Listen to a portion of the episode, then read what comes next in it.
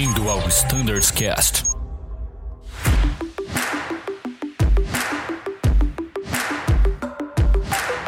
Fala galera que acompanha o Standards Cast, continuamos aqui comentando um pouco mais sobre voos de experiência Aqui eles não desistiram e continuam aqui comigo. Guilherme Lima, tá aí, Gui? Tô e desculpa o trocadilho, mas está sendo uma ótima experiência falar sobre o voo de experiência.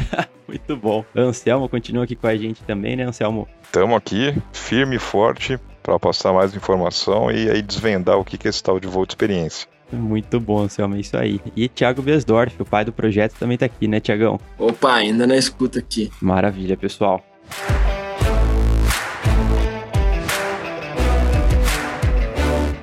Ponto que eu acho que é interessante falar é que os cartões que vocês vão voar, todos eles foram feitos ter em mente duas coisas. Os procedimentos normais, o SOP normal continua válido, ou seja, você vai fazer os checklists normais de cada fase de voo, tá? E você não pula isso, tá? Ele foi feito dessa forma. E aí, com o que você falou, Danilo, as limitações, né, os limitantes que vão ser utilizados são os limitantes do FM, tá? Então, também assim como conhecimento dos sistemas, o conhecimento dos limitantes não só para passar na prova, né, mas também para você fazer esse voo. Por quê? Porque uh, a qualquer momento, tá? Qualquer um dos três que estão lá a bordo pode, né, e aí sempre fazendo bom uso do CRM e a entrada do inspetor no treinamento, inclusive no simulador, coloca eles nesse contexto CRM também. Qualquer um dos três, ao observar que qualquer parâmetro está próximo ou prestes a exceder um parâmetro do, AFM, não necessariamente da, daquele ponto que está sendo testado, né, mas pode ser um outro também, qualquer um dos três tem a capacidade de declarar assim, olha, vamos parar o teste por aqui. É, vamos parar por aqui e agora vamos trabalhar como se fosse uma falha é, num ambiente de rota, utilizando o que a gente tem à disposição, que é basicamente né, OIB, QRC e QRH. Excelente. Essa parte do conhecimento né, que o Anselmo, o Danilo falaram, é essencial para a operação e o legal também é que a gente trabalha no treinamento né, como muito bem mencionado pelo Anselmo, é o CRM, né? Não é, não é somente o próprio conhecimento utilizar o conhecimento de todos que estão ali na cabine, o comandante utilizar não só o conhecimento também do copiloto, mas também com esse novo membro que é um inspetor, que é um cara que conhece o avião totalmente desmontado, então tem um conhecimento vasto de sistemas, então é muito legal explorar esse tipo de conhecimento na hora dos testes e na hora do inesperado também, se porventura ocorrer nesse tipo de operação. Isso, e Thiago, acho que assim, essa questão do CRM também é muito importante porque ali o comandante vai ser sempre o pilot fly, então ele vai estar tá focado no voo, para onde ele está indo, o que está acontecendo. O primeiro oficial vai estar tá ali comunicando, durante alguns testes ele pode passar isso para o comandante, mas ele vai estar tá em contato direto ali com o técnico de manutenção. E o técnico de manutenção, é, ele está muito acostumado com sistemas, mas ele não está acostumado com o voo em si. Então, é, essa comunicação entre os três tem que ser muito efetiva, né? Porque pode estar tá acontecendo alguma coisa, enfim, alguma característica normal de voo, que para o técnico de manutenção tá ok, que o comandante pode estar tá sentindo que não está ok, ou vice-versa, né? Então acho que isso é muito importante. É, e é legal, é, falo de experiência própria, como a gente já realizou o curso no ATR, alguns voos com tripulação capacitada, tanto com inspetor, comandante e copiloto, e é bacana ver como o treinamento preparou né, essa tripulação para esse tipo de voo, como tudo é, funcionou, tudo redondinho aí. É, nesse tipo de operação, o treinamento preparou pessoal. Então, isso foi bacana de enxergar já no ATR. Muito bom, Thiago. Eu acho que é legal a gente comentar é, a base de tudo, né? Um exemplo que a gente tem do voo de experiência que não deu muito certo no começo, mas no final, ainda bem que conseguiram pousar, foi o exemplo da Erastana. Então, acho que assim, esse é um dos maiores exemplos que a gente pode utilizar para mostrar o quão importante é ter esse treinamento e o quão importante é a gente ter esse pessoal qualificado para a realização desses testes, né? É, Bruno, isso é, isso é importante e para aqueles que não estão familiarizados com o caso da Erastana, então foi uma aeronave que fez uma manutenção manutenção pesada, tá? E ao sair da manutenção, a empresa, por decisões dela, resolveu utilizar o próprio voo de traslado para retorno à base como sendo o voo de experiência. Então eles aceitaram sair um voo numa condição IFR. Né? Então eles decolaram, guardaram, né? ficaram em condições de instrumentos sem visual, sem referências com o solo e aí tiveram problemas de controlabilidade, né?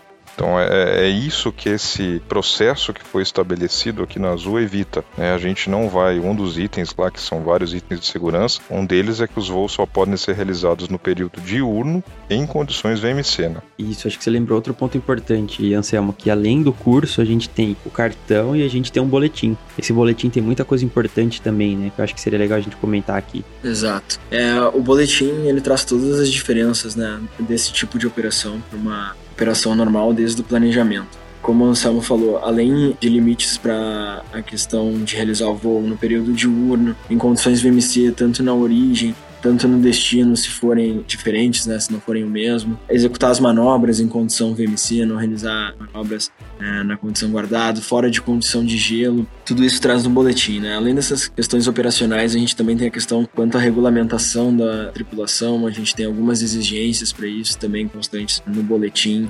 A gente tem processos que são realizados é, internos com o CDV, né, definindo uma área específica para o voo, coordenando isso com o CGNA, né, informando esse tipo de operação para o CGNA. Então, o processo vai muito além do cartão e da execução do voo em si. Né. Tudo isso é pensado previamente, assim que surge a demanda, isso é pensado e coordenado aí com todas as respectivas áreas. E como o Thiago falou, Bruno, sobre esse processo, no que diz respeito ao cartão, ele falou que o cartão é dinâmico, né? É dinâmico no seguinte sentido: hoje a gente tem um cartão que, uh, quando foi desenvolvido, tentou englobar praticamente todos os cenários que nós temos hoje de voo de experiência dentro do contexto da Azul. Lógico que, como eu já dei, dei o exemplo, a gente teve um adicional que foi esse caso do motor do E2, né, que foi, uma, foi um item que não estava previsto, que veio através de um boletim de manutenção da pedal.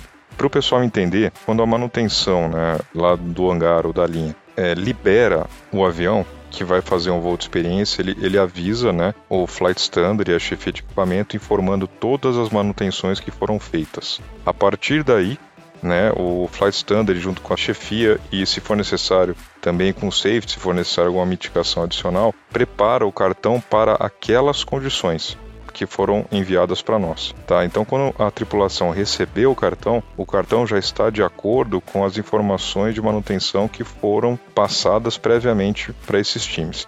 Por que, que é importante fazer isso? Por dois motivos.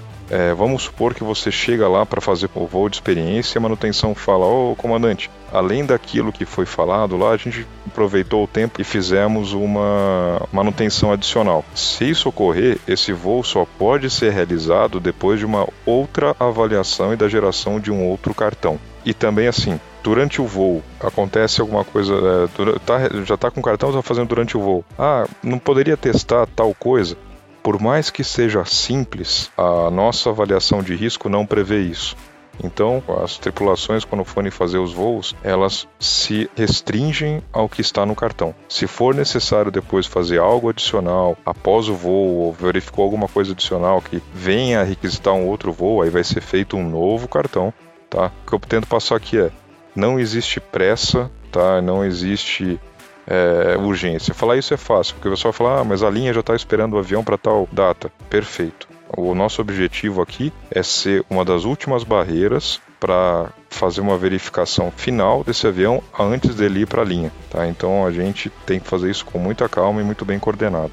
Isso é muito importante mesmo, Anselmo, até para ali na hora os três decidirem se uma simples falha, por exemplo, eu estou voando de uma falha de PEC, por exemplo, é um exemplo, tá pessoal? Eu, posso prosseguir meu voo de teste, né? Vou conseguir seguir é, realizar as próximas manobras com uma PEC né, em falha, por exemplo. Então, tudo isso é muito importante nesse ponto que o Anselmo comentou. Exatamente, Bruno. Você deu um exemplo muito bom. Estou realizando os itens que estão no cartão. Aí, por exemplo, tive a falha de PEC. Tem um teste de pressurização. Né? Aquele teste você já não consegue fazer, mas os outros, né, você ainda tem possibilidade, os que não estão relacionados à PEC. Nesse momento, entra o CRM, se todos os três estiverem de acordo, prossegue-se realizando os outros testes tá? Que não dependem desse sistema que falhou, ou se for de entendimento mútuo de todos que estão lá, encerra-se o voo, pousa e aí, se for necessário, faz outro. E é legal que o processo prevê que tudo isso seja coordenado antes mesmo da decolagem, né? Desde o planejamento, o briefing da tripulação, então todos esses pontos aí, é, a tripulação decola já ciente dessas possíveis situações, né? Legal que a gente realizou um voo na Pampulha e a gente já decolou briefando que qualquer falha a gente retornaria para Pampulha, o destino era Pampulha Campinas, então a gente já estava com isso briefado antes mesmo da decolagem, o que é bem bacana e garante bastante a segurança e eficiência do voo.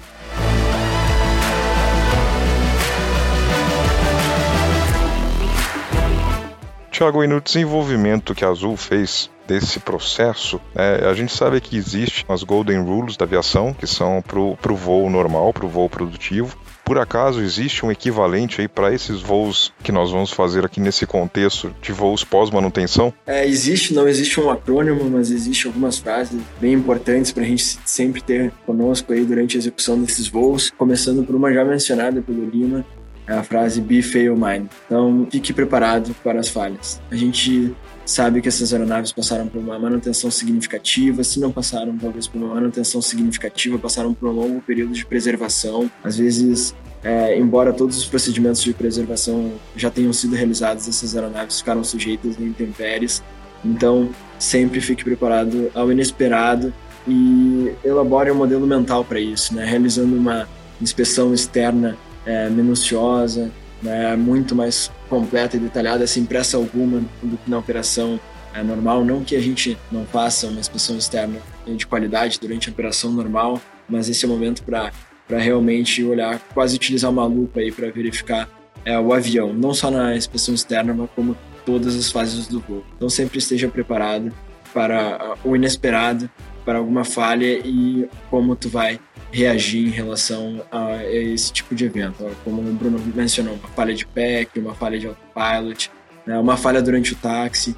Né, então, o que, que eu vou fazer? Uma falha de freios durante o táxi, como eu vou fazer a minha, minha escape maneuver para sair com segurança né, dessa falha. Então, sempre esteja pronto para isso. Inicie toda a manobra preparado para o inesperado.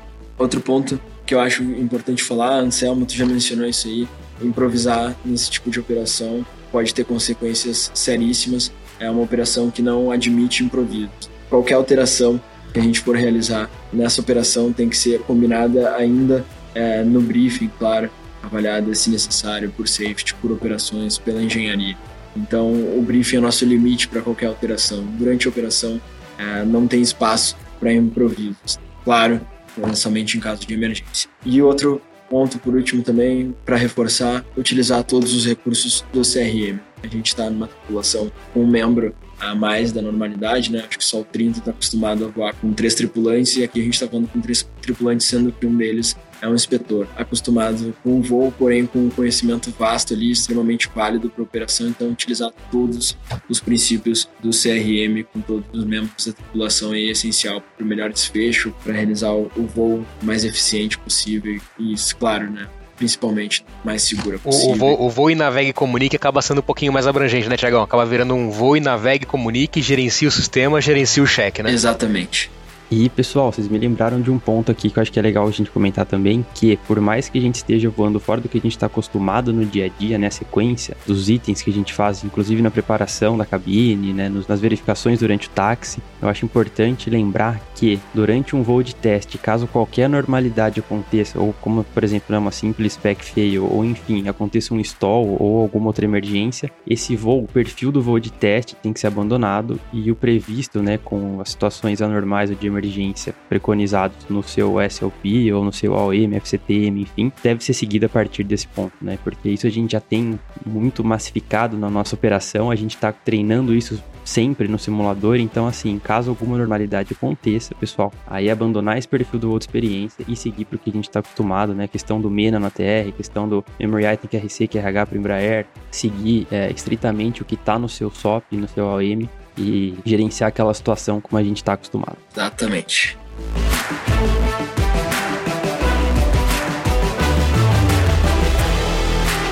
Bom, pessoal, acho que a gente conseguiu abordar todos os todos os temas aqui que a gente tinha preparado para esse de experiência. Acho que ficou muito legal esse episódio. O pessoal vai gostar bastante, né, de tirar essa curiosidade, né, viver, entender um pouco mais sobre o que é esse processo. Muitos passaram por esse treinamento. Então, pessoal, se você ficou com alguma dúvida, se você gostaria de saber mais algum ponto, fique à vontade para nos enviar um e-mail. A gente pode detalhar isso né, de maneira mais simples ou em algum outro episódio para vocês. Fiquem sempre à vontade para utilizar esse canal. Gostaria de agradecer muito a presença de todos vocês aqui. Parabéns mais uma vez ao Thiago Besdorf pela condução do projeto. O Anselmo também trouxe muito conhecimento para a gente, né? O Anselmo é um piloto de teste aí nível 3 alfa, não sei como é que chama, né, Anselmo, esse nível de voo de teste aí, mas trabalhou em ensaios de voo reais, assim. O comandante Guilherme Lima também auxiliou muito na questão, né? O Gui foi realmente quem voou lá na Terra, né, Gui? Você fez os voos com o pessoal da Terra, então assim trouxe muita experiência também pra gente. Pessoal, parabéns a todos aí por esse processo. Como o Gui falou, em breve todas as frotas da Azul vão ter essas tripulações treinadas para fazerem esse tipo de voo. E gostaria agora de passar para as considerações finais de cada um, começando pelo Gui. Gui, valeu mais uma vez e aí suas considerações finais. Ô, oh, maravilha, Brunão. Pô, agradeço mesmo a oportunidade. Sempre à disposição aí quando precisarem. É só chamar que com certeza é um prazerzão poder participar, tá?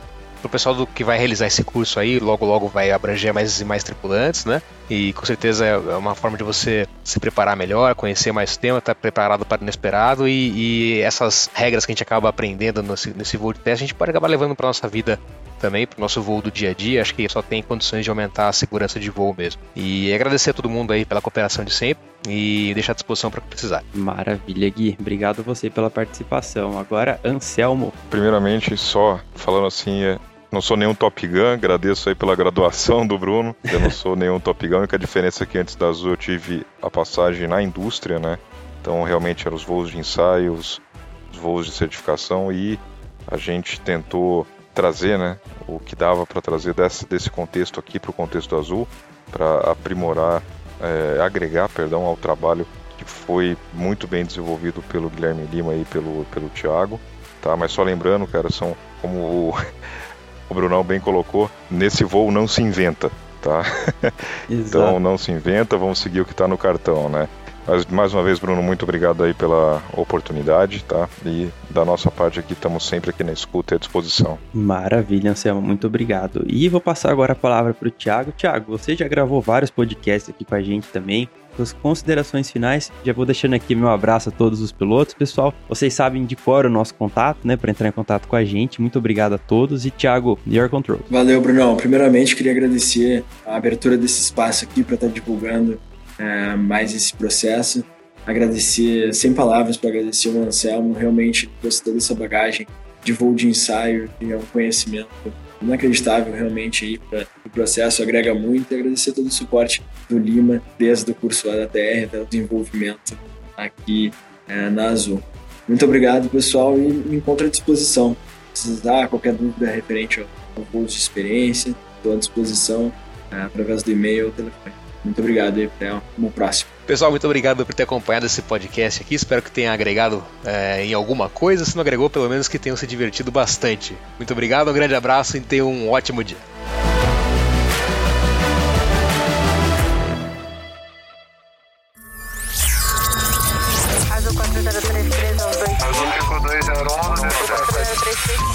Você ouviu ao Standards Cast.